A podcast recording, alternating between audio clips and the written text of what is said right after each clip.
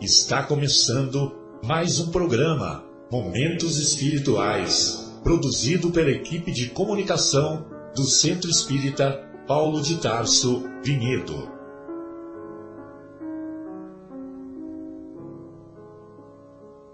Se guardas contigo o estigma do sofrimento, indagando pela solução dos velhos problemas do ser e da dor, se percebes a nuvem que prenuncia a tormenta e o vórtice traiçoeiro das ondas em que navegas, vem conosco, estudemos a rota de nossa multimilenar romagem no tempo, para sentirmos o calor da flama de nosso próprio espírito a palpitar, imorredouro na eternidade, e acendendo o lume da esperança, perceberemos juntos, em exaltação de alegria, que Deus, o Pai de infinita bondade, nos traçou a divina destinação para além das estrelas.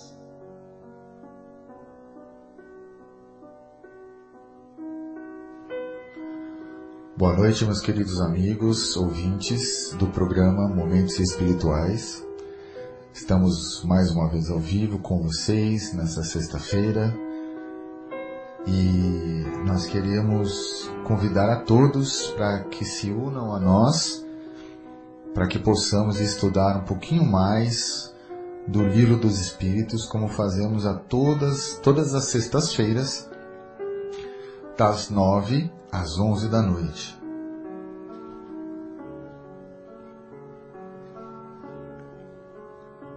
O programa Momentos Espirituais, ele é uma iniciativa do grupo de comunicação do Centro Espírita Paulo de Tarso, de Vinhedo.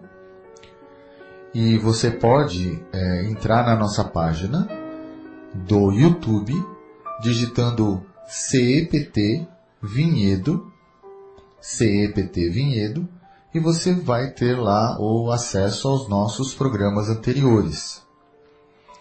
Você pode entrar em contato conosco através do e-mail cept.vinhedo@gmail.com cept.vinhedo@gmail.com ou por meio do WhatsApp, que é 019 9 9639 7984 019 9 9639 7984.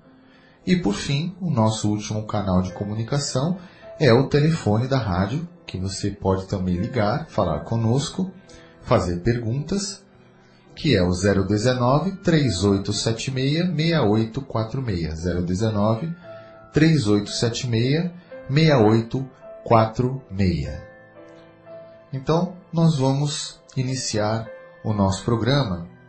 E hoje nós temos aqui nossos queridos amigos José Irmão e nós temos também o nosso querido amigo Fábio.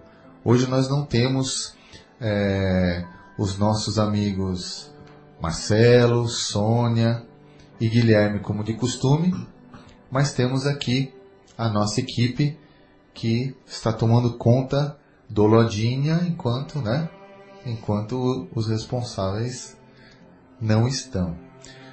José Irmão, boa noite, suas é, seu seu boa noite aos nossos ouvintes, José Irmão. Boa noite, meus irmãos. É um prazer mais uma vez estar aqui juntos com vocês. Uma alegria muito grande que Deus e o nosso Mestre Jesus possa abençoar a todos nós. Fábio, boa noite. Boa noite, queridos amigos. Estão preparados para viajarem conosco é, em direção ao entendimento espiritual, em direção à iluminação dos sentimentos? Então, é um convite que eu, e os nossos amigos que estamos aqui fazemos a todos.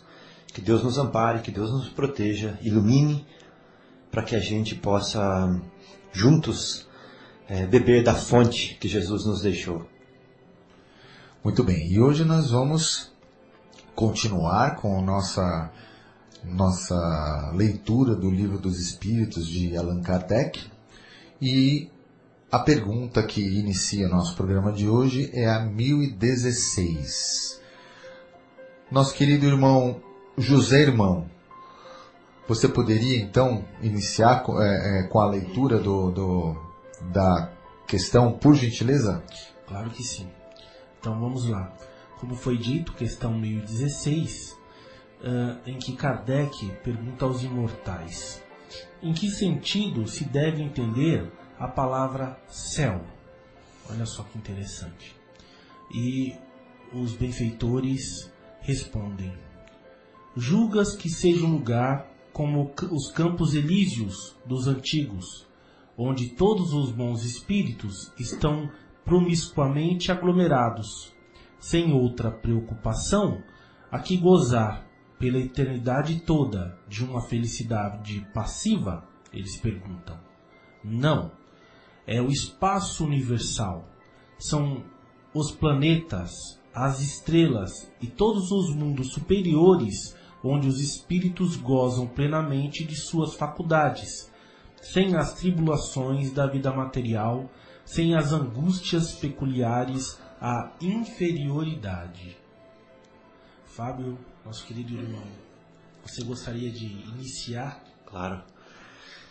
É, nos programas passados, nós abordamos o céu é, de duas maneiras. Uma como sendo um local é, onde espíritos em, com paz de consciência se encontram e se reúnem para é, as suas atividades de continuação do progresso e de ajuda cooperando com Deus no progresso dos mundos em que eles podem é, influenciar. Outro modo de entender é que o céu é o estado de consciência, o estado sentimental que a pessoa tem interiormente. Né? Então a nossa proposta é unir os dois conceitos. De que forma? Assim, eu tive uma vida reta e tenho hoje a consciência do dever cumprido. Isso me dá uma certa paz, uma certa tranquilidade de superação, de vitória, que se assemelha a um estado de céu né, interior dentro de mim. Quando do meu convívio, da continuação da minha vida, eu vou me relacionar provavelmente com pessoas que têm o mesmo estado de espírito. Porque as pessoas que estão culpadas, que se sentem com remorso, que sentem que perderam o tempo, ou que se equivocaram, ou que empreenderam mal o seu tempo, elas também vão se reunir por afinidade. É que nem no recreio da escola. Os menininhos que gostam de futebol se reúnem, né? As menininhas que gostam de boneca se reúnem também. Os outros que gostam de falar do desenho japonês que passa lá no seriado também se reúnem, né? Então nós, que somos espíritos imortais, se aqui na Terra nós nos reunimos com quem nós temos afinidades, por que que quando nós deixamos o corpo físico nós não vamos fazê-lo? Nós vamos procurar a mesma coisa, a gente vai procurar se relacionar com aquelas pessoas que têm a mesma índole, os mesmos valores, as mesmas tendências nossas. Né?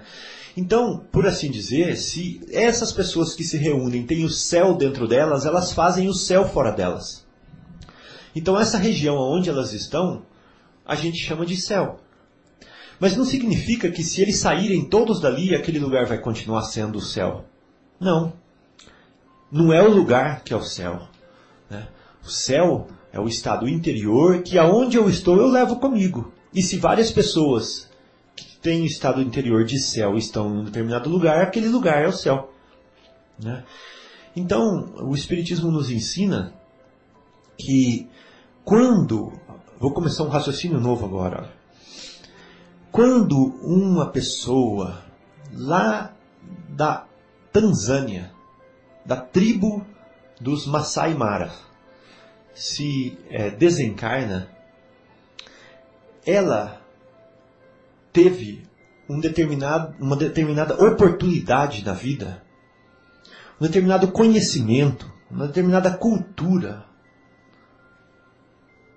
tão diferente tão peculiar à sua região que não dá para conceber que quando ela vá pra, para o plano espiritual, ela vá conviver com as pessoas que viveram, por exemplo, se ela vai para o céu, por exemplo, conviver com as pessoas que, com, que viveram na França, né? na, no centro, é, talvez não agora, mas que já foi o centro cultural intelectual da Europa, com todos os conhecimentos, com toda a capacidade de é, ensinamento, de civilização que esse país tem. E vai conviver ao mesmo tempo com aquele mineirinho lá que viveu só criando galinha, cozinhando no fogão de lenha, que fala um, um mineirês, né? Então é, é, quase que inconcebível que a natureza dê um salto tão grande que essas três pessoas que, vamos dizer, que tiveram o dever cumprido, que viveram uma vida reta, que se comungaram com Deus durante a vida, que eles convivam é, na, no mesmo lugar com tão diferentes bagagens, com tão diferentes culturas. Né? Então é óbvio que as pessoas, quando passam para o lado de lá, elas continuam sendo elas mesmas. Não há milagres nesse sentido. Eu não deixo de ser eu, né?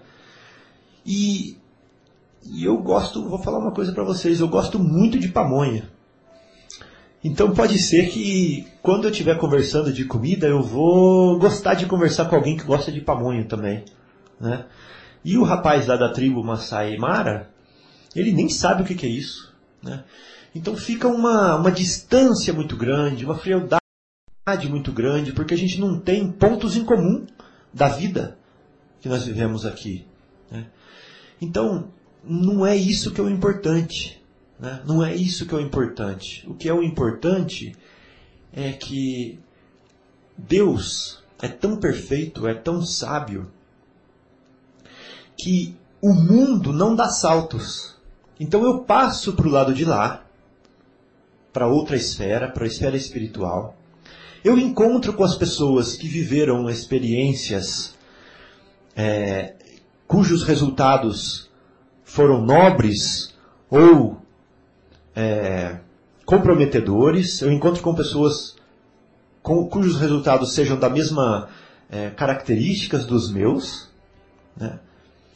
Eu convivo com elas, eu aprendo com elas e eu com elas faço novos planos de, de melhorar, de prosseguir. Né? Então eu vou encontrar do lado de lá um agrupamento cultural, intelectual muito próximo ao meu já. Eu não vou saltar para um agrupamento cultural, intelectual completamente diferente do meu. E eu vou progredindo paulativamente, vagarosamente, conforme a eternidade que nós temos para progredir. Né? Então eu não sei se ficou muito claro o meu raciocínio. Se algum irmão quiser é, continuá-lo, né? Eu abro é, o microfone agora para vocês comentarem, se vocês quiserem, ou colocar as, as impressões de vocês. Não, é isso mesmo. Só lembrando que, como o próprio mestre nos disse, né? Quer dizer, há muitas moradas na casa do meu pai, né? E nós sabemos que, de fato, há muitas moradas, muitas colônias, ah, como diz aqui mesmo na questão, há muitos planetas, né? Ah, e os espíritos seguem exatamente isso, o grau de evolução de cada um. E cada um leva dentro de si o céu e o inferno, como nós já falamos outras vezes aqui. Então é, uhum. é isso mesmo. Muito bem, então. Então acho que a gente pode prosseguir, né, amigos, para a questão 1017. Uhum. Eu vou ler a pergunta, a resposta de Kardec e depois tem. Não, a resposta dos espíritos. E depois tem um comentário longo de Kardec. E daí depois eu vou pedir pro José Irmão nos ajudar a compreender essa resposta, tá bom, José Irmão? Uhum. A gente vamos vai ler agora aqui. Então vamos lá. O que os espíritos que disseram habitar o quarto, ou o quinto, ou o sexto céu, etc., queriam dizer com isso? Olha só que interessante. Kardec indagava os espíritos em suas reuniões de estudo ou mandava perguntas por carta a outras casas espíritas que faziam as mesmas perguntas para os espíritos que atendiam àquelas reuniões. Depois ele reunia as respostas de acordo com a universalidade do ensinamento. Né? Debatia, discutia, e quando a ideia era bastante madura, ele as colocava aqui é, no livro dos Espíritos com as palavras de um determinado espírito. Então ele percebeu, nessas perguntas que ele distribuía, que alguns espíritos diziam que habitavam o quarto, o quinto, o sexto ou sétimo céu. E ele não conseguia entender isso. Então ele pegou e fez uma outra pergunta para os espíritos superiores. O que esses espíritos que dizem habitar o primeiro, o segundo, o terceiro, o quarto céu querem dizer se o céu de fato, como a gente entendia, não existe? Né? Então olha a resposta dos espíritos. Vós lhes perguntais qual céu eles habitam, porque tendes a ideia de haver diversos céus situados, como os andares de uma casa, ou os andares de um edifício. Então os espíritos, olha que interessante, o, o, espírito sabe até a forma que, os, que o Kardec fez a pergunta para eles. Falou assim, ó, você perguntou para eles qual céu eles ocupam. Né? Então, os espíritos vos respondem de acordo com a vossa linguagem. Né? É igual a gente responde para a criança alguma coisa. A gente responde na linguagem dela. Mas, para eles, estas palavras, quarto, quinto, céu, exprimem diferentes graus de purificação. Ah, então quer dizer que existem diferentes graus.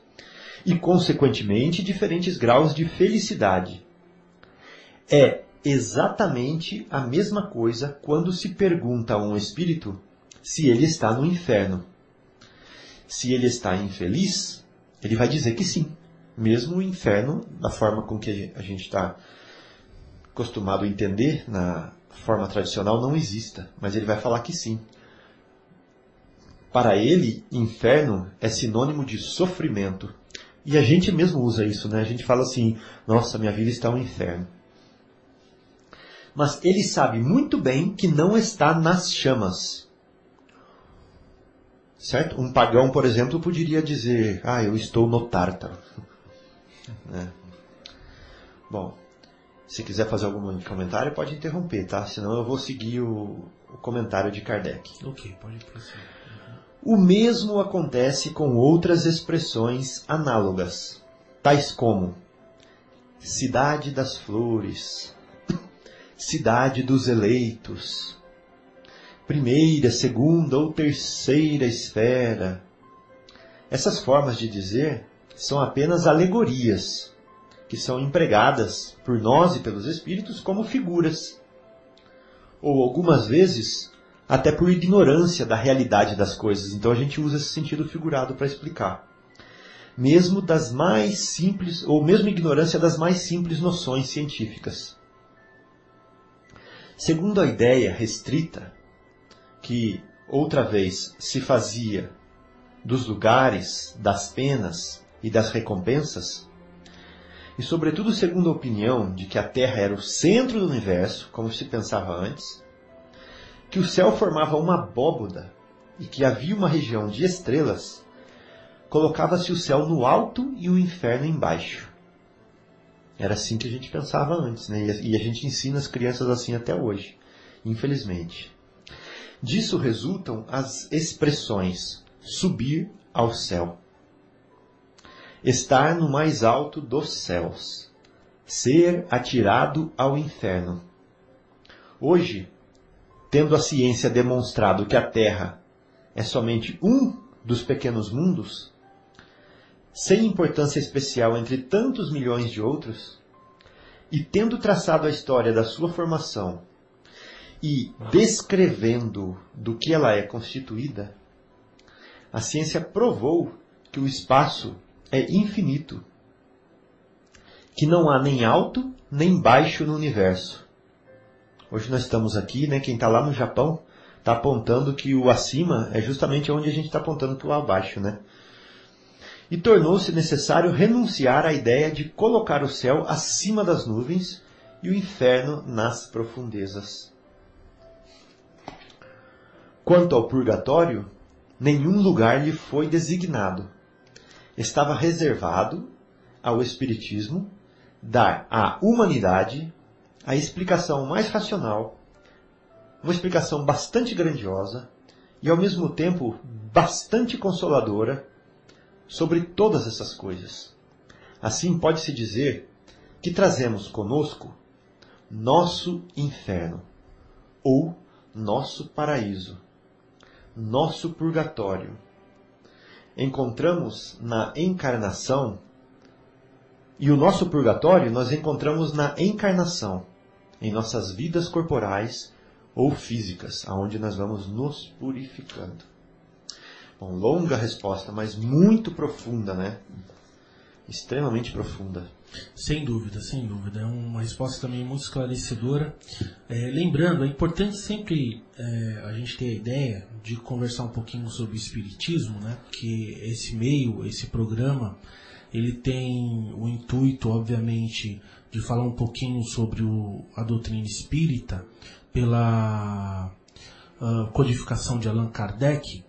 E a gente sempre tem que levar em consideração que às vezes tem alguém que liga o rádio aí uhum. e que acha de repente o assunto interessante e, e tenta nos acompanhar. Então é, é, importante de vez em quando a gente dar alguns esclarecimentos para você que ligou de repente o rádio agora ou então que está nos acompanhando hoje, mas que não é estudante espírita, né? Então nós estamos falando aqui, obviamente, como já foi dito, das questões do livro dos Espíritos, que é uma compilação de perguntas, né? Que Kardec fez aos imortais, ou seja, aos espíritos superiores, através dos médiums, né?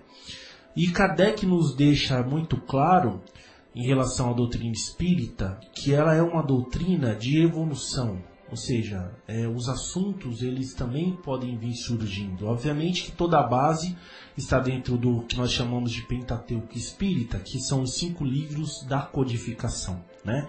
E nesses cinco livros, Kardec abrange assuntos relacionados ao mundo dos espíritos em diversos aspectos. Né? Ele se aprofunda. Eu acho que é a compilação mais profunda que se pode ter hoje que se fala do mundo dos espíritos. Mas, com o desencarne de Kardec, a doutrina continuou, não é? E toda a base ela está aqui. Mas os médiums que vieram depois, médiums muito, digamos assim, de grande capacidade moral e também é, mediúnica, eles vêm é, também complementar, digamos assim, a, a obra básica, mesmo que alguns às vezes não concordem é, profundamente. Mas em relação a essa questão, nós temos também, nós temos também a obra de Chico Xavier, por exemplo. Né? É através de André Luiz, através da obra de André Luiz, dos livros que André Luiz ditou Luiz a Chico. Espírito, né? E Chico espírito, encarnado. Exatamente. Então, Chico, como vocês devem saber, foi um médium mineiro, né? muito conhecido, brasileiro, mineiro brasileiro, e, e, ele recebia diversos espíritos, e entre ele o espírito de um médico chamado André Luiz, que viveu no Rio de Janeiro algumas décadas atrás. E André Luiz, digamos, é conhecido como repórter do mundo espiritual, porque ele nos traz é, é, vários, vários detalhes né, desse mundo espiritual. E André Luiz ele nos fala, ele nos fala das colônias, né? Ele nos fala desses lugares onde nós somos acolhidos é? para tratamento, para que a gente possa se preparar e aí sim tenhamos condições de retornar a, a reencarnar. E Chico nos fala, através de, de André Luiz, nos fala através da psicografia de Chico, que na verdade cada um, como diz aqui Kardec, leva o céu e o inferno dentro de si né? E, e, então não existe uma região delimitada que Deus delimitou, que Ele colocou lá para que esses espíritos pudessem frequentar, assim como os espíritos do bem frequentassem também uma, uma parte é, a, como se fosse conhecido como céu, né? É isso é, é mais pelo que o espírito traz dentro do coração. Então é, para você que ainda não é estudante espírita, às vezes André Luiz ele se refere a um, a um lugar chamado umbral, por exemplo, né? que é um lugar sombrio. Né? Só lembrando que a palavra umbral nada mais é do é um umbral de porta, né? Quer dizer, é o que fica em volta da porta, é uma passagem, né? Um limiar, é uma passagem. Então, não é um lugar delimitado. Então, quando André Luiz fala umbral, ele fala, digamos assim, aonde os espíritos ficam dispostos de maneira mais desorganizada, né? como esses espíritos, às vezes, são espíritos ignorantes e, e, eles ficam ali, às vezes, no desconhecimento do que, às vezes, até do que está acontecendo com eles, embora eles não fiquem desprovidos de atenção, porque Deus não abandona nenhum de seus filhos, esses espíritos mais ignorantes, é, teimosos e perversos, como eles têm ainda muita sombra dentro, dentro de si, isso acaba extrapolando, digamos assim, né? E aí nós nos desvelamos, porque como diz Emmanuel, ninguém se torna santo ou demônio depois do desencarne, mas nós nos desvelamos, nós mostramos exatamente como nós somos, né? Então tudo em volta parece ficar da mesma forma, né?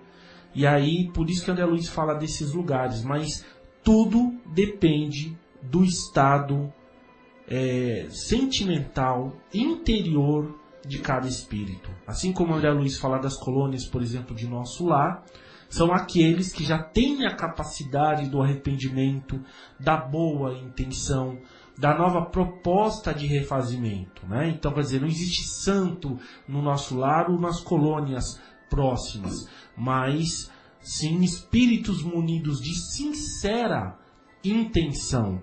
Né?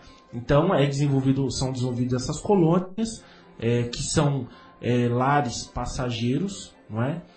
Para que esses espíritos eles possam ficar ali até eles, ele, eles poderem reencarnar. O próprio Kardec, então, nos fala assim. Aí ele nos fala dos mundos, né?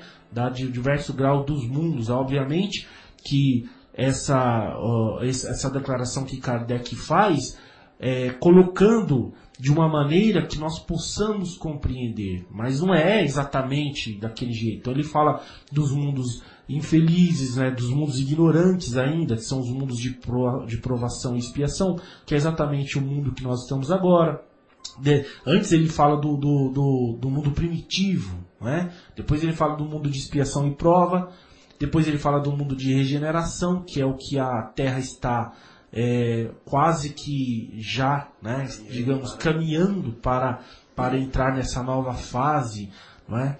É, é, é a grande esperança, é, é, é, o, é o grande é o grande apocalipse, porque o apocalipse nada mais é do que revelação, né?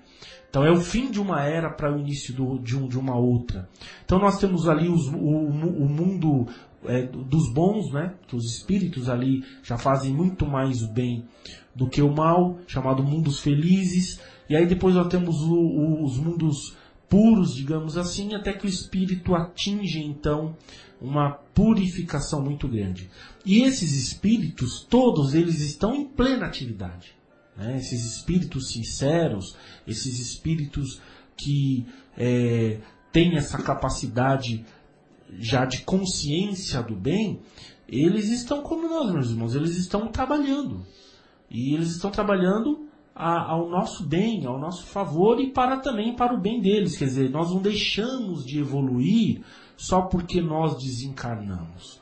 A grande oportunidade na carne é porque a matéria nos dá a oportunidade de evolução maior, ou seja, o espírito necessita da matéria, de todas as limitações da matéria, com todos os seus é, digamos, estímulos. estímulos, exatamente, obrigado Fábio, para que nós possamos evoluir mais. Né? Então, quanto mais ignorante o espírito, mais necessidade ele tem de reencarnar. Mas nós sabemos que nós vamos atingindo a, a evolução, um certo desenvolvimento e vamos encarnando ou reencarnando mais raramente. Né? Mas até que isso aconteça, é necessário que a gente, que nós é, passemos por isso. Então, o mundo de hoje como ele está, é? é um mundo ainda longe da felicidade, sejamos sinceros. Né? É só a gente olhar o mundo de maneira geral, as diversas ainda conflitos é, guerrilhas que estão espalhados pelo mundo, a fome que ainda existe, a violência que ainda está aí, é, para saber que nós ainda temos muito que evoluir. Tem muito joio misturado com o trigo. Exato. Agora, que isso não nos desanime, porque se nós olharmos também para trás, é? o mundo também deu um, um salto evolutivo. Né? Eu tenho um, um, uma postura otimista, em grande parte também por conta da, da doutrina dos espíritos, porque eles nos trazem essa consciência. Se os irmãos lembrarem bem, há poucos séculos atrás, há poucas décadas atrás, digamos assim, há 50 anos atrás, a mulher não podia nem votar. Não é? E a evolução já hoje é diferente também no orbe terrestre. Quer dizer, há lugares que a mulher, o negro, independente de raça, independente de gênero, independente de classe social, o homem já tem mais direitos do que em outras partes, porque nós não evoluímos igualmente, como, quer dizer, nós temos nosso livre-arbítrio e nós evoluímos também como nação, evoluímos também como povo, evoluímos como indivíduo. Então, é, essa pluralidade ela é muito grande. Mas olhando o mundo de maneira geral, é, nós sabemos que lá no, no, no, princípio existiam aquelas barbáries, não existia lei, não, era a lei do mais forte, não é? era a lei da espada, a lei daquele que podia se impor pela violência.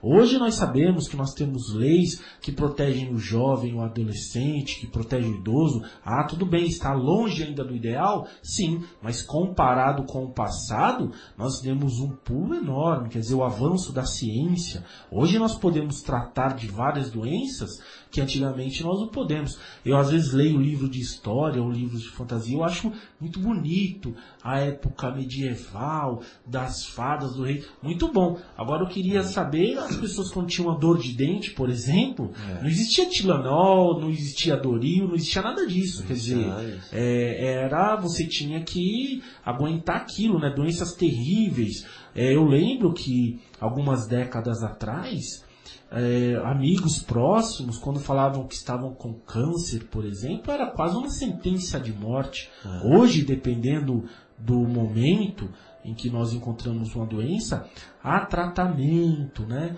Nós já, já existe uma renovação, até mesmo para a AIDS, pessoas que vivem durante anos com uma qualidade de vida muito boa, muito aceitável. Então, quando os espíritos dizem que ainda no mundo encarnado é um verdadeiro purgatório, é porque nós ainda estamos longe desse ideal, mas já evoluímos bastante. É a parte moral, a parte da consciência, do fazer o bem, da vontade de fazer o bem, que vai fazendo o tipo de vida que nós vamos ter, né? E aí, mesmo que a gente não possa ter a felicidade em toda a sua completude, porque isso necessita da purificação do espírito, e como nós ainda estamos longe de ser puros, não é? Nós não podemos ter a felicidade total, mas nós podemos sim gozar de uma felicidade parcial, mas que nos pode trazer muita paz, muita alegria, né? Então, como os Espíritos disseram aqui, é necessário que a gente busque cultivar aquilo que nós queremos levar, aquilo que nós queremos para nós, quer dizer, o nosso céu ou o nosso inferno. Tá certo, Fábio? Se quiser, por favor. Não, você falou é, cultivar o nosso céu, o nosso inferno, né? E eu lembro do livro Renúncia, onde Alcione ela é um espírito de ordem muito elevada, que já não pertence mais à nossa ordem aqui na Terra, né? ela vive mundos felizes hoje, mas que tem é, dentro do coração uma pequena punçada, uma pequena dorzinha, que é ver um ser amado se debatendo aqui no nosso planeta, né? nas paixões, como a maioria de nós mesmos. Então ela não consegue exercer a plenitude da sua felicidade, tendo deixado para trás é, almas gêmeas de sua alma, como ela fala de forma figurada, né? Ou seja, espíritos, um espírito tão querido, tão amado, né? Que é, viveu muitas experiências com ela e por isso ela chama carinhosamente de gêmea, que não é gêmea na verdade, mas carinhosamente a chama de gêmea e ela e, e ela sente esse ímpeto, né? Essa ânsia de voltar para ajudá-lo, mesmo que seja através do sacrifício. Porque imagine que não é fácil, assim como Jesus o fez, né? É, se, se materializar novamente, viver os excessos, viver as paixões, as provocações, as dores novamente, para poder arrastar, para poder trazer consigo uma alma que está é, patinando no lodo né, das ilusões, das tomadas para os erros do passado, etc. Então, como Jesus fez, né, que ele voltou até aqui para nos ou, ou, se, ou se materializou, vamos dizer assim, para nos para olhar nos nossos olhos, como um pai faz com uma criança, né? Pai se agacha, olha no olho da criança e fala com ela na linguagem que ela entende para ver se para que ela seja tocada. Jesus fez isso conosco. E Alcione, nesse livro, fez a mesma coisa com o Carlos. Um, um amor do passado, que não estou falando de amor é, do gênero é, casal somente. Estou falando daquele amor que viveu várias experiências de filho e pai, de irmão e irmã, de primo e prima, de funcionário e patrão, de professor e aluno, que viveram tantas experiências juntos e hoje se amam integralmente, né? sem os rótulos das posições sociais, das, dos personalismos. São indivíduos, são seres únicos que se amam porque se amam no todo. Então ela volta para ajudar um desses espíritos que está é, aí patinando nas ilusões. E ele, como ele está ainda impregnado do materialismo, né? ele ainda está impregnado das nossas paixões aqui da Terra, quando ele a vê, mesmo que encarnado, ele sente a presença desse espírito que o atrai, né? que é Alcione, e ele confunde os sentimentos, né? ele confunde com com o amor é, eros, né, que é aquele amor de atração de casal, né, ou de é, sexual, vamos dizer assim, melhor dizendo. E ele, o desejo que ele tem é de formar família com ela, de ter filhos, etc. Quando ela não, que já está mais desprendida e sente o amor é, ágape, né, o amor é, universalizado, ela o vê como um espírito, né, e não como um potencial noivo é, espiritual. Ela o vê como um espírito amado, amigo, irmão. Né? E ele, é, na ânsia de ficar com ela, de ter filhos, de ter, formar família com ela, ele, ele começa a deixar suas obrigações de lado. E em deixando as obrigações, os deveres de lado, Alcione, como espírito superior, percebe que sem a sensação do dever cumprido, não há felicidade. Né? Então é, ela fala a célebre frase para ele, fala assim, ó, a felicidade tem as suas bases no dever cumprido. Né? Que hoje é, muitos espíritas utilizam como ferramenta de, é, de educação né, no meio espírita, pedagógica, né, para dizer essa frase célebre de Alcione. Então, ter o dever cumprido essa sensação é uma sensação de felicidade, é uma sensação de paz, é uma sensação de céu. Né? E ela fala assim: mesmo que a árvore da felicidade tenha que ter as suas sementes, a sua semente, né, antes dela virar árvore, regada com o nosso suor e nosso sangue. Ela fala. Então, ou seja, a felicidade não é um brotinho, não é um, um, um arbusto. A felicidade é uma árvore frondosa. Né? E o que a gente vive dela aqui na Terra, o que a gente tem capacidade de compreender da felicidade, é uma coisa ínfima, um ramo, um galho. Né? E Alcione está falando o seguinte, que para essa árvore da felicidade virar frondosa, ela está falando da felicidade eterna, da felicidade universal, ela tem que ser regada desde a semente, com suor e muitas vezes com sangue, com dor, ela está querendo dizer com sacrifício, traduzindo né, o que ela está querendo dizer. Porque sem o sacrifício, nós não obtemos o mérito. Sem o sacrifício da, da, da semeadura, do, do cuidado com a plantação, nós não obtemos o mérito da colheita. Então o céu é isso, o céu é a colheita. Né?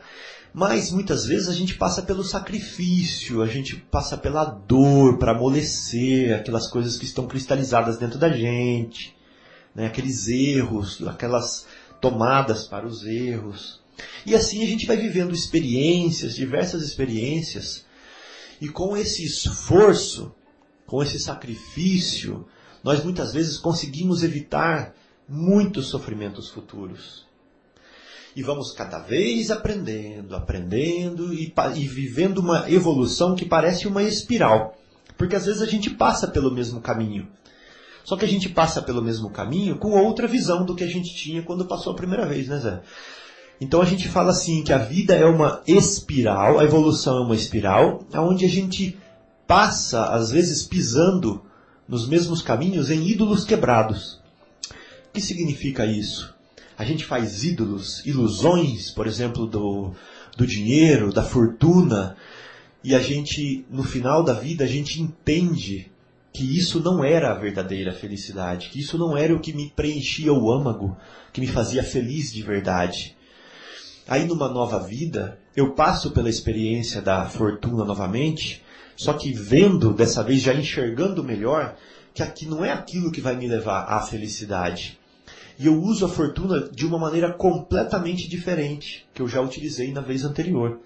Né? Então aquele ídolo que eu já tive está quebrado, já não me serve mais. Ele já foi uma lição para mim que mostrou que era o caminho errado. Então eu piso por cima desse ídolo quebrado e sigo em frente. É isso que quer dizer.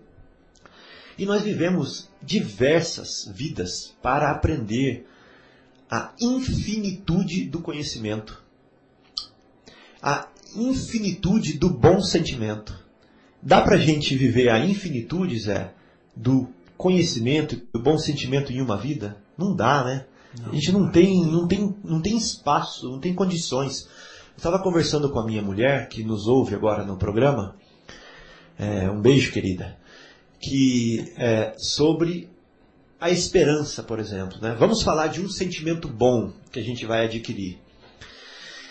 Então, nessa vida, eu vivo, eu trabalho numa empresa de tecnologia, a minha é, esposa está, por exemplo, grávida, né? E nós vivemos momentos de ansiedade, porque pode ser que essa empresa onde eu trabalhe ela seja vendida, né?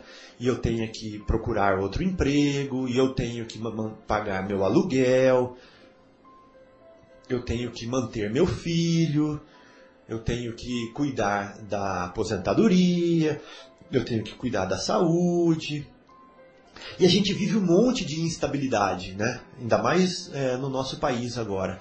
Isso nos gera muitas vezes ansiedades, medos, né? falta de esperança. Né? Então eu estou vivendo uma experiência completamente diferente daquele homem do campo que aprendeu a esperar plantando e vendo se que conforme a vontade de Deus vai vir uma geada ou não, conforme a vontade de Deus vai vir uma seca ou não, né? uma praga ou não, mas que ele humildemente soube curvar a cerviz né? para, para Deus, o joelho, e entregar na mão dele, confiar como a gente confia no médico, num piloto de avião, isso se chama fé, né? Ter fé em Deus e esperar. Então ele aprendeu a esperar. Então pode ser que a experiência que ele está vivendo lá seja completamente diferente da minha. E a oportunidade dele de alimentar, de crescer a esperança dele dentro dele, seja uma oportunidade diferente da minha. Então isso vai fazer com que se ele possa ter tido a experiência que eu tive e agora tem a experiência que ele tem, ele seja mais completo. Né? E assim é a vida nós vamos viver o valor da riqueza sendo pobre e sendo ricos. Né? Nós vamos viver o valor da cultura sendo vivendo num meio onde não há cultura e vivendo num meio onde há cultura. Né? Nós vamos viver o valor do amor vivendo, convivendo com pessoas é, afins e convivendo com pessoas não afins, não é verdade? Então, essa esse contraste, essa riqueza que o mundo, que os mundos nos oferecem, nos propiciam uma gama enorme de capacidade de purificar os sentimentos. Porque bem-aventurados os puros de coração, porque eles verão a Deus, né? Então só aqueles que são que têm o coração límpidos já por passar por tantos sacrifícios, por tantos esforços, por tanta renúncia, por tanta modificação, eles sim viverão dentro deles o Deus que é, vou falar uma palavra difícil agora, né? Que é imanente, que ele brota de dentro para fora de nós também. Ele é transcendente, ele vem de fora para dentro, mas ele também é imanente, ele vem de dentro para fora. E aí que a gente vai senti-lo dentro da gente. E aí a gente vai compreendê-lo melhor do que hoje. Então, enquanto o nosso coração não é puro, enquanto a gente não viveu todas as experiências, todo esse sacrifício, a gente não vai poder ver Deus, né? Então é e ver Deus é o céu, né? Esse sem é o céu. Dúvida, então é esse o caminho, eu acho. É, então agora, é, Marcos, a gente vai fazer o quê? Vamos fazer uma pausa musical para a gente depois adentrar a próxima questão. E nessa semana, é, lá no Centro Espírita Paulo de Tarso, de Vinhedo, que fica na Rua dos Pintacilgos 250, é, nós tivemos a, a, presença de uma artista, de uma palestrante, de uma artista chamada Paula Zampi. E a Paula, ela, ela faz palestras e ela canta também, ela canta músicas muito bonitas. Então eu queria, eu adorei, a palestra foi muito bacana. Em homenagem então a Paula Zampi, eu queria tocar uma música dela aqui hoje, tá? Então nós vamos para a nossa pausa musical, vocês ouvirão Paula Zampi é, com a canção Nasceu Jesus, Amai. Até, até daqui a pouquinho.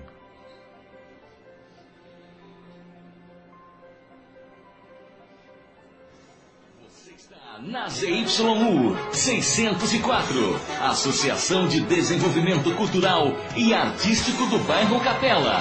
9 horas e 51 minutos.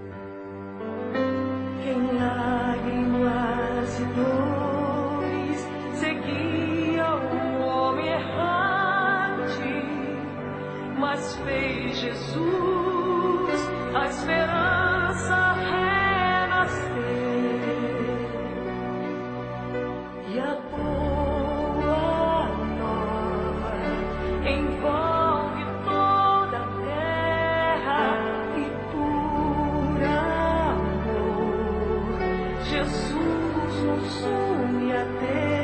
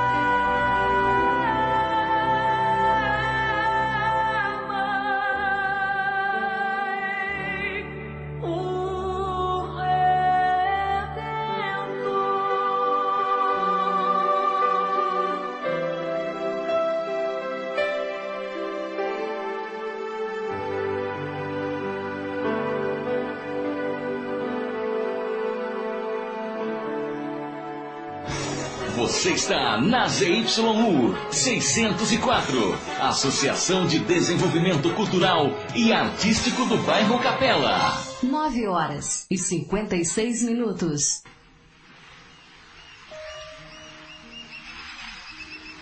Olá, queridos amigos. Voltamos então com o programa Momentos Espirituais, que é produzido pelo grupo de comunicação, pelo departamento de comunicação do Centro Espírita Paulo de Tarso, de Vinhedo. E você pode entrar em contato conosco. Sim, você pode mandar e-mails, você pode mandar WhatsApp, você pode ligar aqui. Então você pode mandar e-mails para o cept.vinhedo@gmail.com, ceptvinhedo@gmail.com. Você pode passar o seu WhatsApp no 019 9 9639 7984 019 9 9639 7984. Você também pode ligar para a rádio para falar conosco se tiver alguma, alguma questão, alguma pergunta, no 3876-6846. 3876-6846-019. Nós vamos então agora para a nossa próxima questão, que é a questão 1017. Longa, né? E não sei se alguém tem que fazer algum, quer fazer algum comentário dela, né? Que é onde ele falava do céu 1, céu 2, céu 3, né? Por que, que alguns espíritos se referem assim? E aí ele respondeu até que ele, os espíritos falam com a gente com o linguajar que a gente entende, né? Mas que céu 1, céu 2, céu 3, ou primeiro céu, segundo céu, terceiro céu, de fato não existem. Existem sim diferentes mundos com diferentes graus de evolução. E se nenhum de nós temos mais nenhum comentário, se nenhum ouvinte tem mais nenhuma pergunta para fazer, a gente passaria então para a questão 1018 já. Ok, questão 1018. É. Então, é, eu vou ler a pergunta, tá? E vou é, comentá-la da forma que eu entender. Aí depois os nossos amigos podem é, criticar a minha resposta ou podem complementar. Então vamos lá. Ó. Em que sentido se deve entender as seguintes palavras do Cristo? Tan, tan, tan, tan. Meu reino não é deste mundo. Como que a gente vai entender essas palavras de, de, de Cristo? O que, que ele quis dizer para a gente quando ele falou que o reino dele, ou seja, ele está se chamando de rei, né, vamos dizer assim, mas que o reino dele não é deste mundo. Como que a gente vai entender isso? Então vamos ver a resposta, a resposta dos espíritos. Respondendo assim, o Cristo falava em sentido figurado. Queria dizer que só reina sobre os corações puros e desinteressados. Opa! Então ele falou em sentido figurado, ele só reina sobre os corações puros e desinteressados. Ele está, quem? Jesus, né? Em todo lugar em que o amor ao bem domine mas os homens ávidos pelas coisas deste mundo e presos aos bens da terra não estão com Jesus. Pausa para meditar. Muito profundo, muito profunda a resposta dos Espíritos. Então, quais eram as inscrições que estavam na cruz de Jesus? Tinha quatro letras lá, né? I-N-R-I. Não era isso? E o que significavam essas quatro letras que estavam na cruz de Jesus? Era I de Yoshua, né? de Yeshua, não sei como se pronuncia é, em aramaico ou em hebraico. É, Yeshua. É. N era de Nazaré, ou seja, Jesus de Nazaré. R era de rei, e I de novo da Judéia, né? Judéia. Então não tinha letra J, eles trocavam J pelo I. Então ficava Jesus de Nazaré, rei dos judeus, ou rei da Judéia. Então, por que isso? Porque ele, as pessoas falavam que Jesus era rei. Né? A gente não fala que o Pelé é rei? A gente fala que o Pelé é rei do futebol, né? A gente não fala que a Xuxa é rainha? Ela é rainha dos baixinhos. Né? A gente não fala que o Roberto Carlos é rei? Sim, ele é o rei da música né, popular brasileira. Né? Então a gente atribui a rei aquela pessoa cuja virtude numa determinada área, num determinado aspecto, sobressaia de todos os seus súditos, né? cujas características sejam tão mais evoluídas, tão, tão superiores, que a gente atribui um, título de rei a esse ser, a essa pessoa. Então, nesse sentido, Jesus era rei sim. Né? Porque não havia uma pessoa que tivesse pisado o solo do planeta com tamanha capacidade moral, com tamanha renúncia de sair das esferas superiores, dos mundos mais elevados que nós podemos conceber, para vir até nós, renunciar e nos ensinar por amor, como fez Alcione a Carlos. É, só que ele fez para a humanidade inteira. Os conhecimentos que Jesus nos trouxe eram ignorados na terra. Ninguém tinha a presença de espírito de falar assim: olha, se eu tenho pecado, eu não posso acusar a quem tem pecado, porque eu sou igual a ele. Ninguém tinha tido essa presença de espírito ainda. Ninguém tinha tido a presença de espírito de falar assim até o momento: olha, não é o sábado não é o homem que é feito pra, para o sábado, para obedecer ao sábado. É o sábado que é feito para o bem do homem. Né? Dê a César, dai a César o que é de César. Perdoar 70 vezes, sete vezes. Né? Quem com o ferro fere, com o ferro será ferido. Jesus trouxe tanta, tanto conhecimento novo para a terra. E ele não só trouxe com a sua boca, mas ele os vivenciou. Ele foi capaz de perdoar enquanto ele estava sendo assassinado. Né? E ele perdoou as pessoas que o estavam açoitando e o assassinando e o dando, e dando fel, vinagre para ele beber ali naquele momento. Ele perdoou de cima da cruz. Então ele não mandou as pessoas perdoarem. Ele perdoou. Então, ele é ou não é rei? Né? Ele tem ou não tem uma realeza? Até Pilatos perguntou para ele: Vós sois reis? Aí ele respondeu para Pilatos: Tu o dissestes. Ou seja, ele não disse que ele não era, porque ele sabia do papel dele, né? Quando ele veio aqui, ele sabia que ele comungava com o sentimento de Deus. Ele sabia que o coração dele vibrava nas, nas faixas superiores do, do, da vibração do sentimento de Deus. Ele precisava traduzir isso de uma certa forma para nós.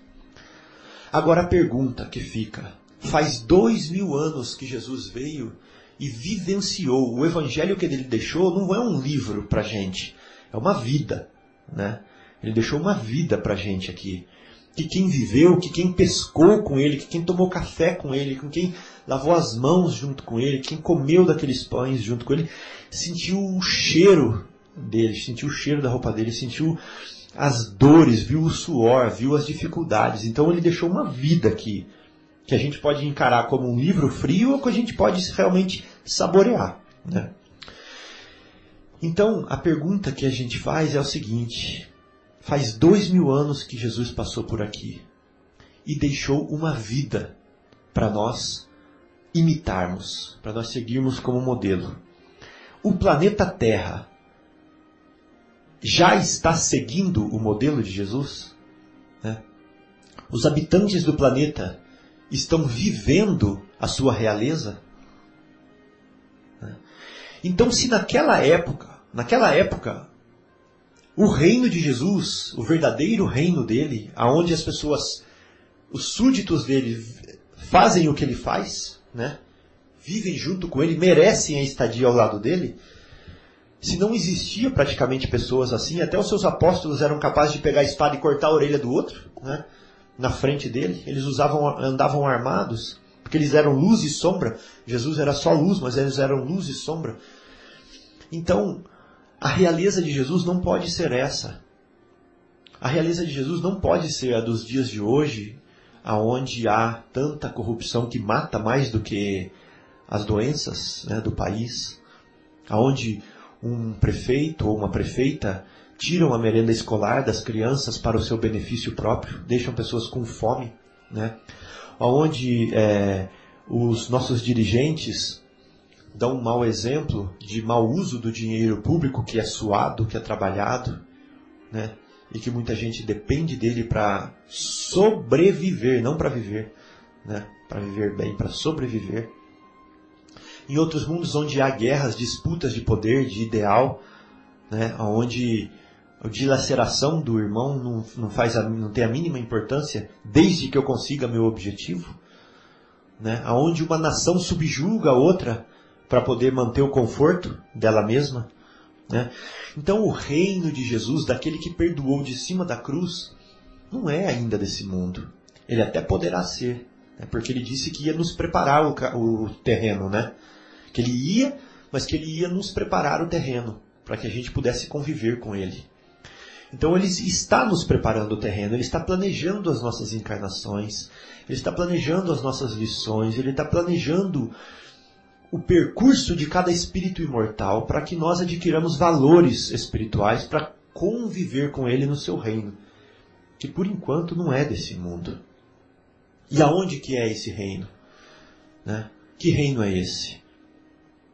Que reino é esse? Você gostaria de falar alguma coisa, Zé Irmão? Não, tá ótimo, Fábio. É isso mesmo. Que é o, o reino do amor, né? É. Ah, exatamente. Que é o reino interior, né, Zé? Não é um reino que vai que, eu vou, que alguém vai abrir a porta para mim, que eu vou entrar nesse reino. Falar assim, oh, posso entrar aí? Oba, agora eu vivo no reino de Jesus, que delícia. Não é isso. Qual que é o passaporte para entrar nesse reino? Qual que é o visto para entrar nesse reino? A gente, para entrar lá nos Estados Unidos, a gente não precisa de, de passaporte, de visto para entrar lá. Sim. Ou seja, eles avaliam se nós temos pré-requisitos para poder entrar no país, né? Sim. Então, para entrar no reino de Jesus, ou no reino de Deus, qual é o passaporte? O passaporte é a transformação interior, é a iluminação íntima, né? É vivência do evangelho, né? Isso. É pegar o sentimento que é um mármore puro pegar um martelinho da boa vontade e esculpir os sentimentos para deixar uma obra-prima. Né? Com o cinzel da boa vontade, né, a gente esculpe o mármore do sentimento. E com esse sentimento puro, com essa vontade, com esse desejo, com esse amor mais sublimado, a gente consegue viver dentro da gente o reino de Jesus.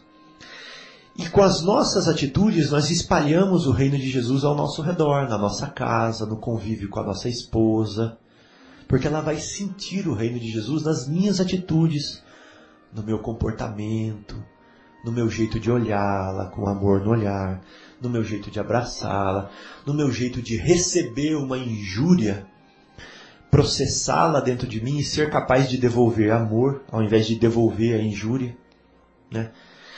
no momento de sofrer uma derrota e saber é, e saber conviver e saber como lidar com essa derrota. Porque conviver com a vitória é tão fácil. Até uma criança sabe conviver com a vitória, né, Marcos? Você chega para uma criancinha, ela vai disputar lá um joguinho de bolinha de gude qualquer, ela ganha. É super fácil ganhar, é, ou seja, é super fácil conviver com a vitória não tem mérito nenhum, a não ser a vitória em si, né? Mas o esforço que você fez para vencer. Mas ser vitorioso, ou seja, viver uma vida adinheirada, com saúde, com sucesso, é fácil. Agora eu quero ver você ser capaz de viver dentro das dificuldades, né? ou dentro da derrota em determinadas situações. Aí está o verdadeiro valor. Aí está o verdadeiro cristão que sabe absorver a injúria, devolver amor, que sabe passar pelos caminhos e sobrelevar as derrotas e fazê-las vitórias futuras, fazer delas vitórias futuras. Então isso é o reino de Deus, né? É eu exalar o reino de Deus. É como se eu estivesse reclamando que só vem rato, que só vem formiga, que só vem barata perto de mim. E como se eu fosse uma vítima disso tudo. Mas enquanto eu não exalar perfume, enquanto eu não exalar a essência boa, não vai vir as borboletas, os beijas-flores, né, para perto de mim. Vão vir realmente os ratos, as baratas, as, é, as formigas. Né? Então é isso. Quando eu estiver exalando esse bem de dentro de mim, o reino de Jesus está em mim. E eu estou espalhando ele ao meu redor. Eu acho que é essa a ideia né, que os espíritos quis, quiseram é, dizer, né, quando falaram assim que é, o reino de Deus está em todo lugar, em que o amor ao bem domine. Né? Olha que bonito isso.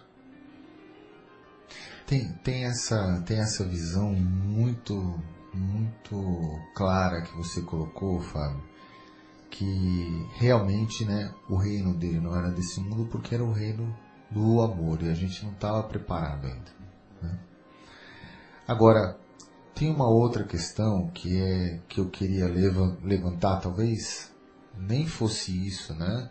Ou é uma das acepções que eu gostaria de colocar. No mesmo livro dos Espíritos que nós estamos lendo, em algumas perguntas passadas, nós vimos a categoria dos espíritos.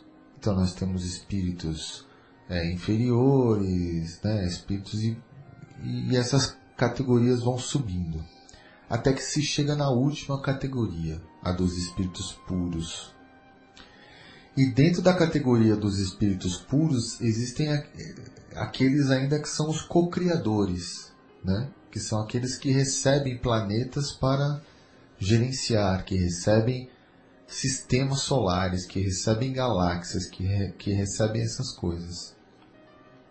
Então, no livro A Caminho da Luz, do Emmanuel, né, psicografado pelo, pelo Chico Xavier, no primeiro capítulo, no primeiro parágrafo do primeiro capítulo, nós encontramos o seguinte, ó.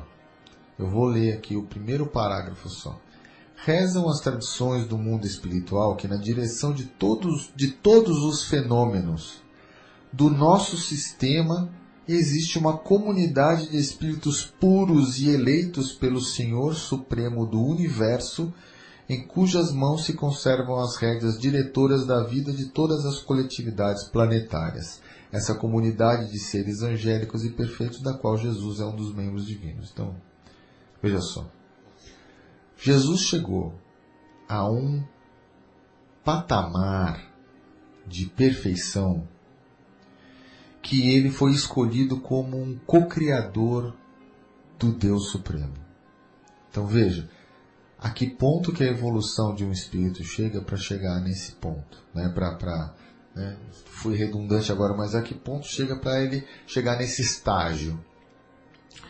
Então veja só, Jesus Cristo foi o co-criador do nosso planeta. Quantos bilhões de anos tem o, tem o planeta? Quatro e meio. Então, faz só 4,5 que ele já é perfeito o suficiente para ser um, co um co-criador do nosso, do nosso planeta. Quantos bilhões antes disso até que ele chegasse nesse ponto? Então, olha a distância entre Jesus, Jesus Cristo e nós outros. Olha só a distância, quer dizer, quando ele fala também, meu reino não é desse mundo, aqui é, gente, a gente não não está preparado para abarcar essa infinitude que é o mundo, né, aonde Jesus Cristo tem a sua é, esfera mental localizada, né? Então, exatamente quando ele fala, meu reino não é desse mundo. Eu acho que eu, pelo menos eu, né, eu Marcos, eu assimilo da seguinte maneira, gente, não dá para explicar, tá muito longe. Daqui a pouco a gente conversa. Entendeu? É mais ou menos assim. Então, e exatamente, e o que, que é esse reino futuro? Esse reino onde ele habita, entre aspas, porque né, ele habita em todo. É uma comunhão tão, tão grande com Deus que realmente não há muita diferença, né? Para nós, olhando assim, né? Por isso que nós falamos que em muitas filosofias humanas, né? Que dizem que é, é, que Jesus é Deus. Não a filosofia espírita, mas muitos irmãos nossos dizem isso, que Jesus é Deus. Sim, Jesus é Deus. A nossos olhos, a nossos olhos e a nossa evolução, Jesus é Deus. Porque está tão lá perto e tão distante daqui que a gente pode se comparar desta maneira. Nada se iguala a Deus porque ele é, é todo, todo perfeito, né? nunca houve início, não, não haverá fim, e nós, espíritos criados por ele, sim, e Jesus sendo um deles. Mas é, é um pouco nessa, nessa linha também que eu queria colocar, que é uma, uma outra acepção, que ele diz que não é desse mundo porque nós estamos muito longe dessa realidade. Sem dúvida. Eu queria lembrar, mas que inclusive o Fábio já até falou um, um pedacinho da história, né? Na obra, na belíssima obra de Chico Xavier, né? É, a Boa Nova, pelo espírito de Humberto de Campos, uh, esse espírito nos diz que no mundo espiritual há várias histórias relacionadas a Jesus e aos apóstolos, das quais não foram registradas nos evangelhos oficiais. Então ele fala dessas inúmeras histórias que existem aqui no mundo espiritual.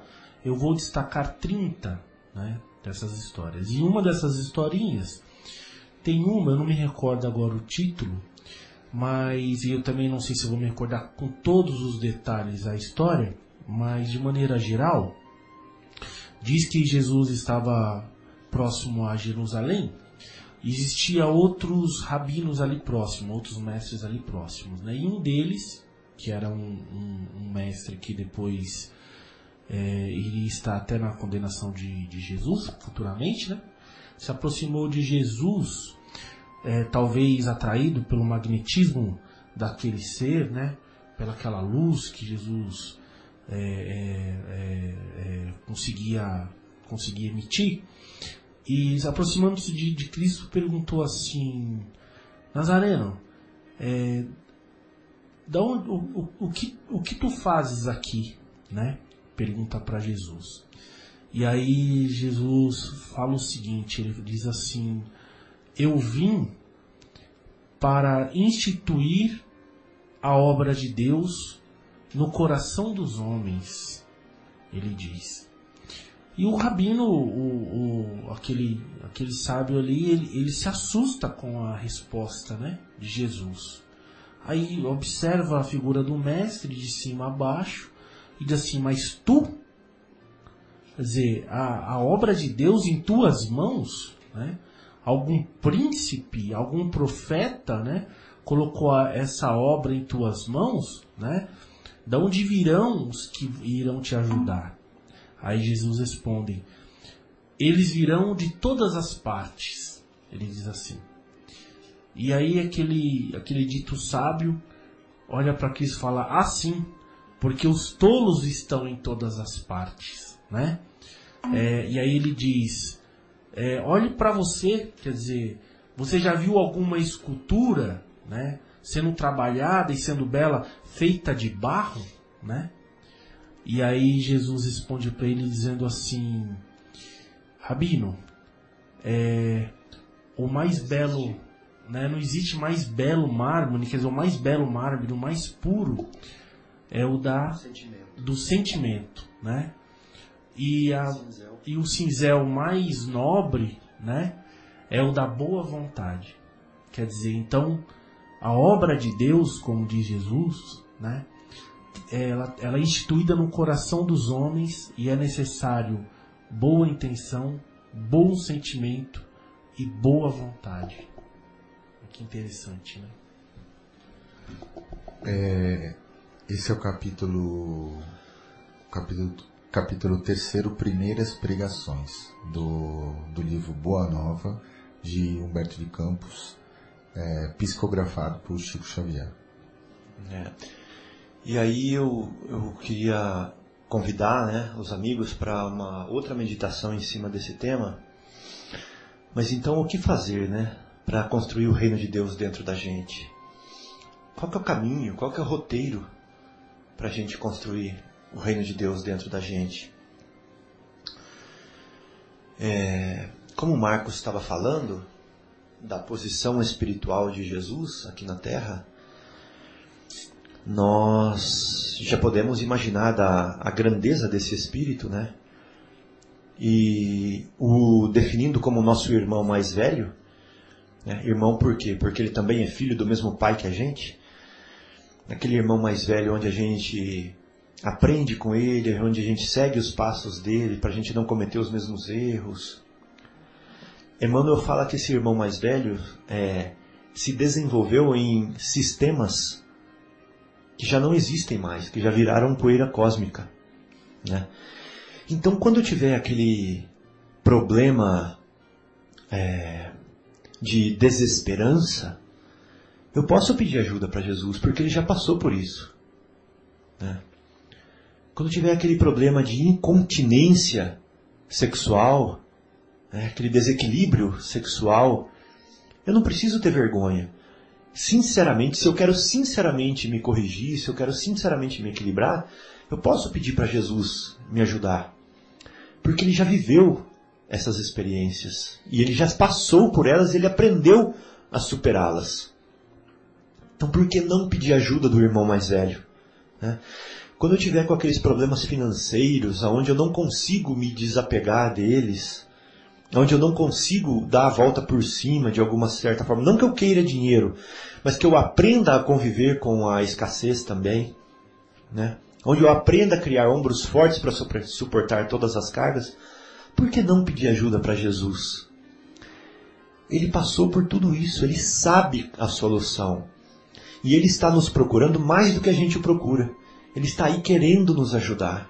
Ele tem prepostos, ele tem uma falange de espíritos abnegados que vieram e se sacrificaram na terra também, foram imolados nas arenas, nos circos, assim como ele foi. Né? Então ele tem uma, uma legião de, vamos chamar, de anjos, né? ou de espíritos muito evoluídos, dedicados ao seu, a, a, a manutenção do seu reino, que estão dispostos a nos ajudar a todo momento. Então, como construir o reino de Deus dentro da gente?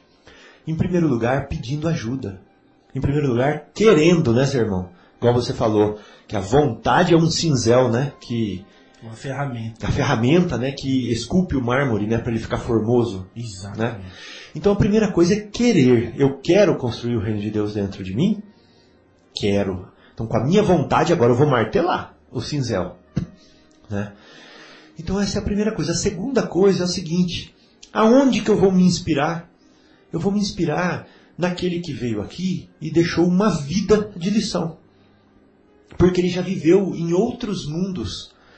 Ele já passou por tudo que nós já passamos e ele deixou, ele veio aqui, se ajoelhou, olhou nos nossos olhinhos de criança e falou na nossa língua, deixou tudo escritinho em forma de lições de cordeiro, de pastor, em formas de patriarcas, de família, de plantações, de fazendas, de colheita. Falou tudo na nossa língua, deixou pérolas aqui olhando nos nossos olhos, sofrendo a nossa dor, rastejando com a gente aqui com, na nossa altura, né, para a gente poder entendê-lo. Então a gente quer quer construir o reino de Deus. Então, ok, vamos arregaçar as nossas mangas, vamos nos sacrificar e vamos agora então regar as sementes com o nosso suor, com as nossas lágrimas e com às vezes com o nosso sangue se precisar. Né? Vamos regar essa semente para crescer, para ficar frondosa essa árvore dentro da gente. Eu acho que é isso, esse o convite que é feito para nós. Então a pergunta é: queremos ou está bom aqui? Está bom vendo novela? Está bom é, assistindo é, as coisas que a gente gosta de assistir aí, deixando o tempo passar. Né? Então, é, eu, os irmãos querem comentar alguma coisa? Se não quiserem, a gente vai para pausa, né? Agora? Vamos, vamos, vamos para mais uma pausa. Novamente outra música da, da Paula Zamp, né? Que ela é nossa homenageada de hoje porque fez essa semana que passou uma palestra no nosso centro que foi muito bacana. Então, com vocês, mais uma música da Paula Zamp, Eterno Amor. E até já. Você está na ZYU 604, Associação de Desenvolvimento Cultural e Artístico do Bairro Capela. 10 horas e 27 minutos.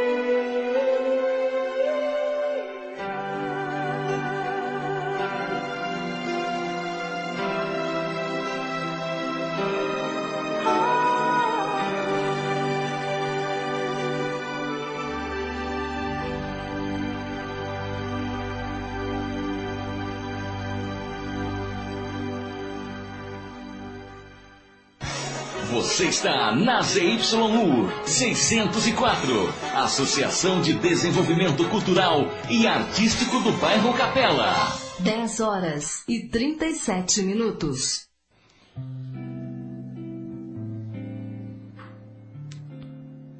Olá, queridos amigos ouvintes do programa Momentos Espirituais. Voltamos do nosso intervalo. Vocês escutaram a, a primeira música da, da Paula Zampi, que se chamava é, Eterno Amor. E depois eu coloquei a música Ave Maria, muito linda também, também na voz da Paula Zampi.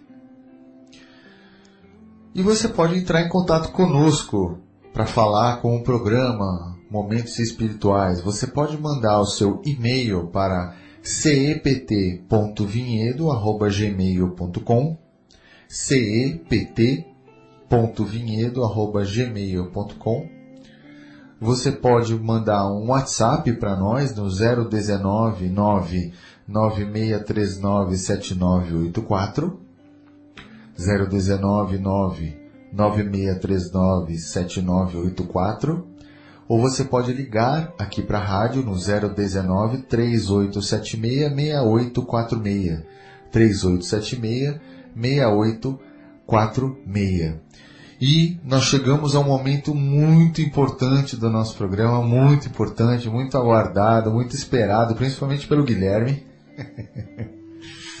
é, Fábio? Que ele fique com muita inveja da gente. Então, um momento muito aguardado, muito esperado. Guilherme, última pergunta do Livro dos Espíritos. Não que a gente esteja querendo acabar o livro, Guilherme, mas é a felicidade de regar aquela sementinha, né, por tanto tempo, de trabalhar, de se esforçar e ter aquele prazer, aquele mérito, né, de poder ter é, feito o livro inteiro. Então, realmente é um prazer muito grande. E infelizmente você não está, Guilherme. Mas, mas em, em pensamento, em espírito, você está aqui conosco, você, o Marcelo, a Sônia. E você vai editar o programa para pôr no YouTube depois, né? vai tirar tudo isso que a gente está falando. Então vai ter sua mãozinha.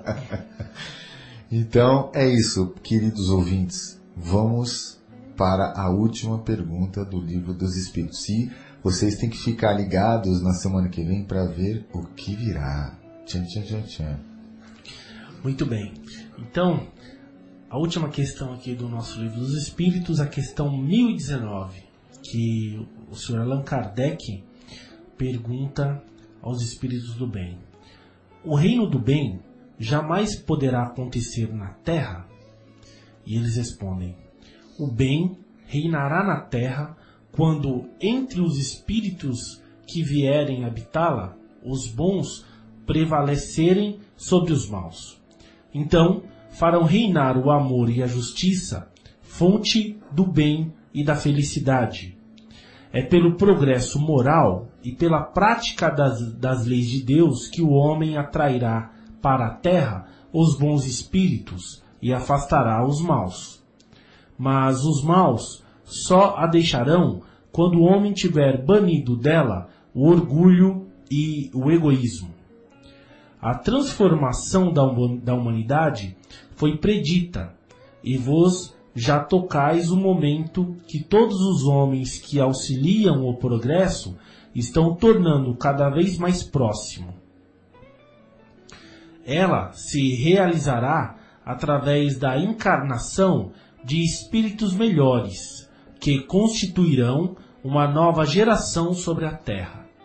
Então, os espíritos dos maus, ou digamos dos ignorantes, que a morte ceifa a cada dia, e de todos os que tentam deter o ritmo das coisas, serão excluídos da terra, pois ficariam deslocados entre homens de bem, cuja felicidade perturbariam. Eles irão para mundos novos, menos adiantados, cumprir missões penosas, onde poderão trabalhar para seu próprio adiantamento e, ao mesmo tempo, para o adiantamento de seus irmãos ainda mais atrasados. Não vedes nessa exclusão da terra transformada, a sublime figura do paraíso perdido? É no homem que veio à terra em condições semelhantes, trazendo consigo o germe de suas paixões e os traços de sua inferioridade primitiva, a figura não menos sublime do, pega, do pecado original? Considerado sob este ponto de vista, considerando sob esse ponto de vista, o pecado original está ligado à natureza, ainda imperfeito, do homem, que por essa razão só é responsável por si mesmo e por suas próprias faltas, e não pela dos seus pais. Todos vós, homens de fé e de boa vontade, trabalhai, então com zelo e coragem na grande obra da regeneração, pois colhereis cem vezes mais os grãos que tiverdes semeados. Infelizes dos que fecham os olhos à luz, pois preparam para si longos séculos de trevas e decepções. Infelizes que concentram todas as suas alegrias nos bens deste mundo, pois enfrentarão mais privações do que os gozos que tiverem. Infelizes, sobretudo, os egoístas, pois não encontrarão ninguém para ajudá-los a carregar o fardo de suas misérias. São Luís. Como comentar essa pergunta, né? Essa resposta. Tem um, um tratado aí de doutrina espírita. Uma quantidade de informação muito grande. Que eu só posso, com o meu comentário, diminuir a resposta da pergunta. É.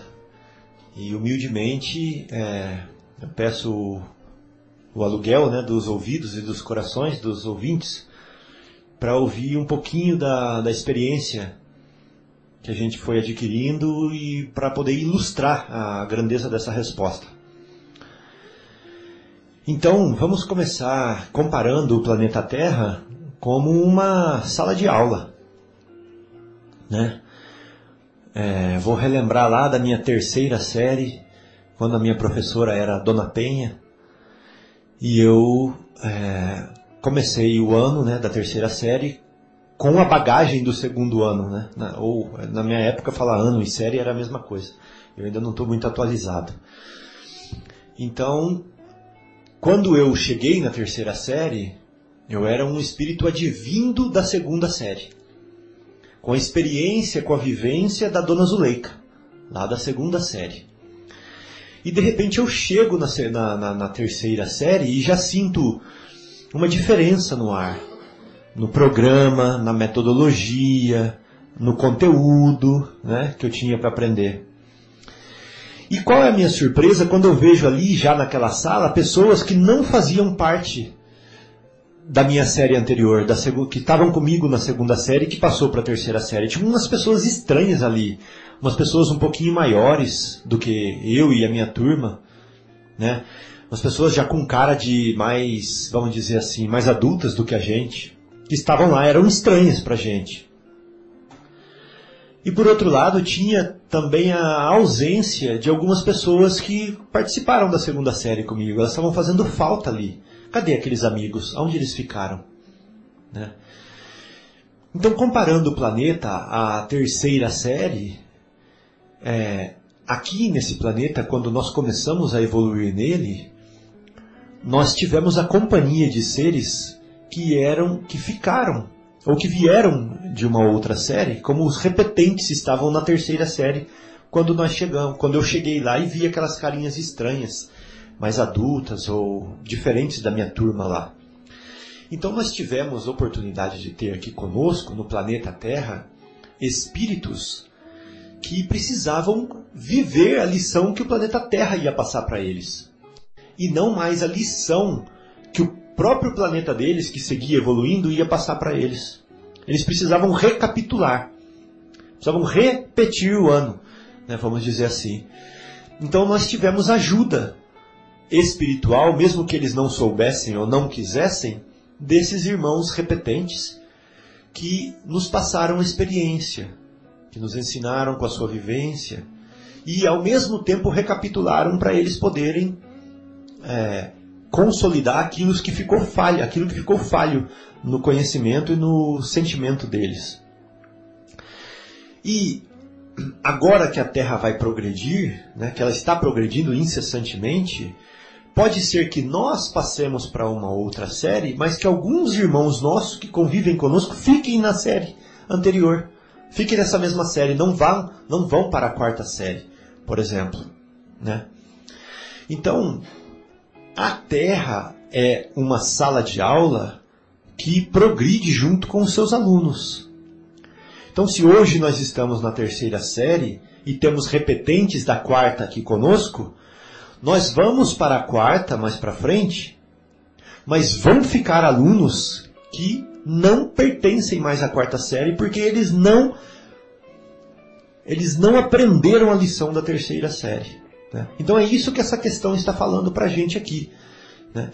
Que na evolução do planeta Terra, nós, alguns de nós, não acompanhará essa evolução.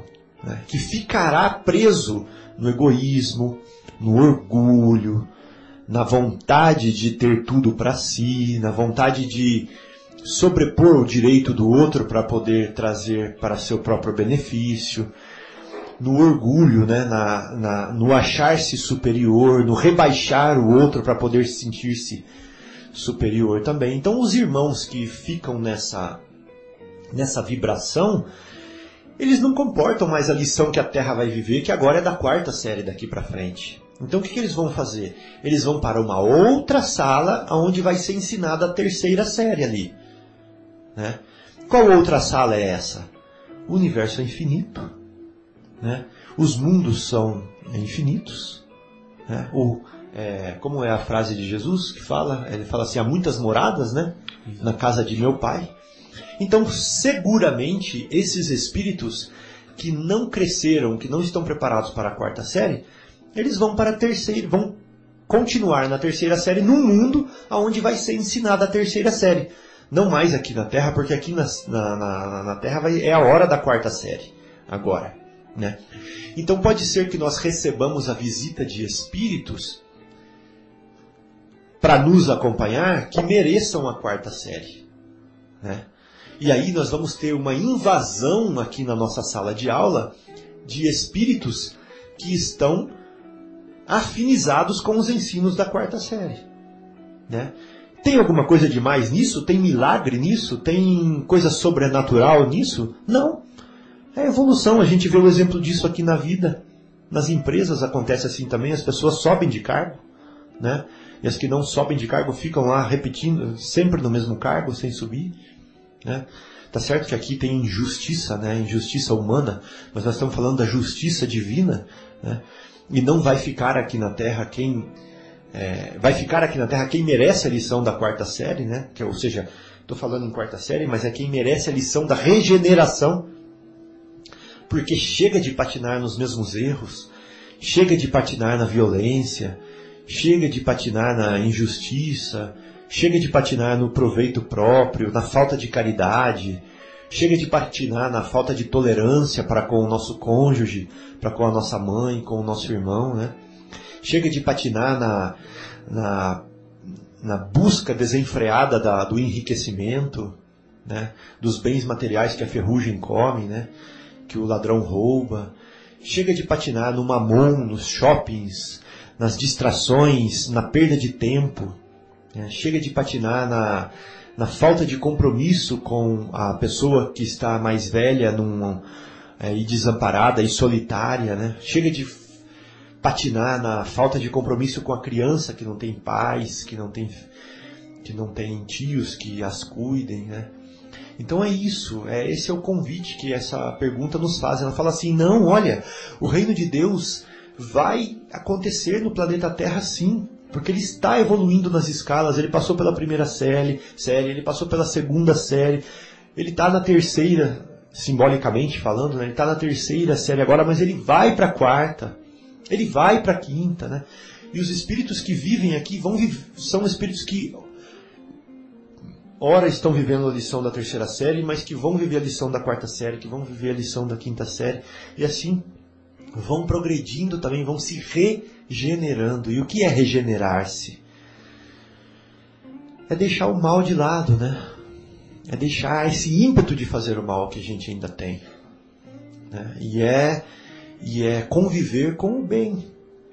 Às vezes a gente ainda erra, mas a gente erra mais por ignorância e não por desejo da maldade. Né? A gente erra porque não sabia, mas quando é assim é diferente. A gente aprende e não faz mais, porque a gente não quer fazer o mal. Então essa é a diferença do mundo de regeneração. E hoje, os regenerados que já vivem aqui, né, irmão, eles são tímidos. Eles nem levantam a voz. Eles ficam caladinhos. E as notícias que se espalham são de quê nos jornais? Tem alguma notícia boa lá no jornal hoje? Né? Porque o bem, o mal ainda é, faz mais alarde. E sabe por que, que o mal faz mais alarde? Por que, que as, os jornais põem notícias más? Porque as pessoas adoram ler notícias más. E sabe por que, que as pessoas adoram ler notícias más? Porque elas se afinizam com aquilo que está escrito. Porque é aquilo que toca as fibras dela. Ela adora aquela sensação. Né? É com aquilo que ela se afiniza, então ela vai ler as notícias más. E os jornais vão publicar as notícias más. Então é por isso que o mal impera, porque o mal domina, que é ele que faz alarde, que é ele que faz notícia. Né? Agora, o dia que as pessoas não lerem mais jornal, porque só tem notícia má no jornal, o jornal vai achar um jeito de publicar alguma coisa que as pessoas leem, que as pessoas gostam. E aí vai mudar.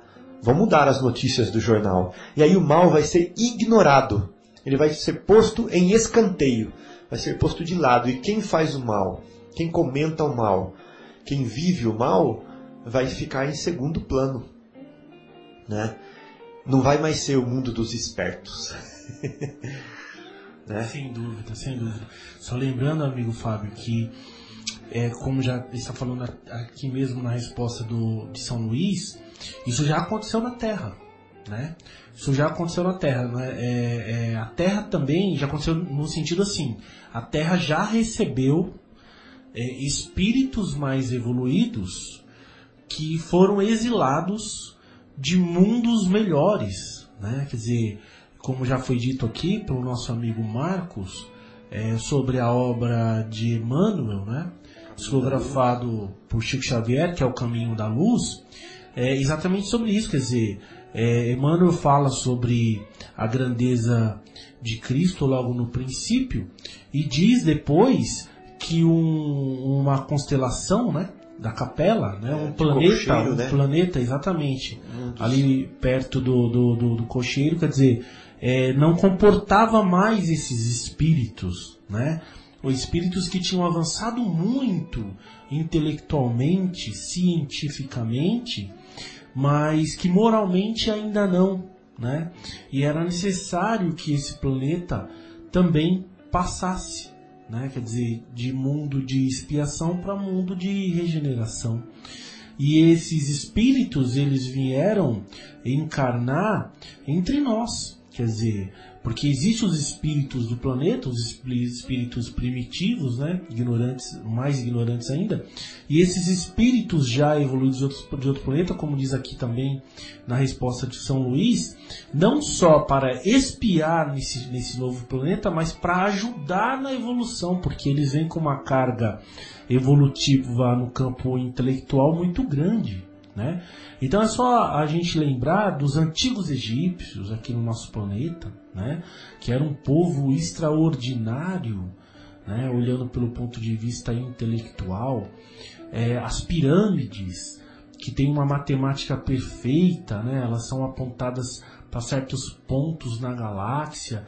Quer dizer, tudo nesse povo, se vocês repararem, indica retorno ao mundo espiritual, retorno é, à, à sua constelação, né? A própria pirâmide, que era verdade, na, verdade túmulo para os faraós, é, eles entendiam como se fosse, me recorrijam se eu estiver errado, mas eles entendiam como se fosse, os amigos e irmãos aqui da, da mesa, mas eles entendiam como se fosse um verdadeiro portal de volta, né? um retorno ao lar, né? porque esse povo era sempre uma característica sempre muito grande a saudade que eles sentiam.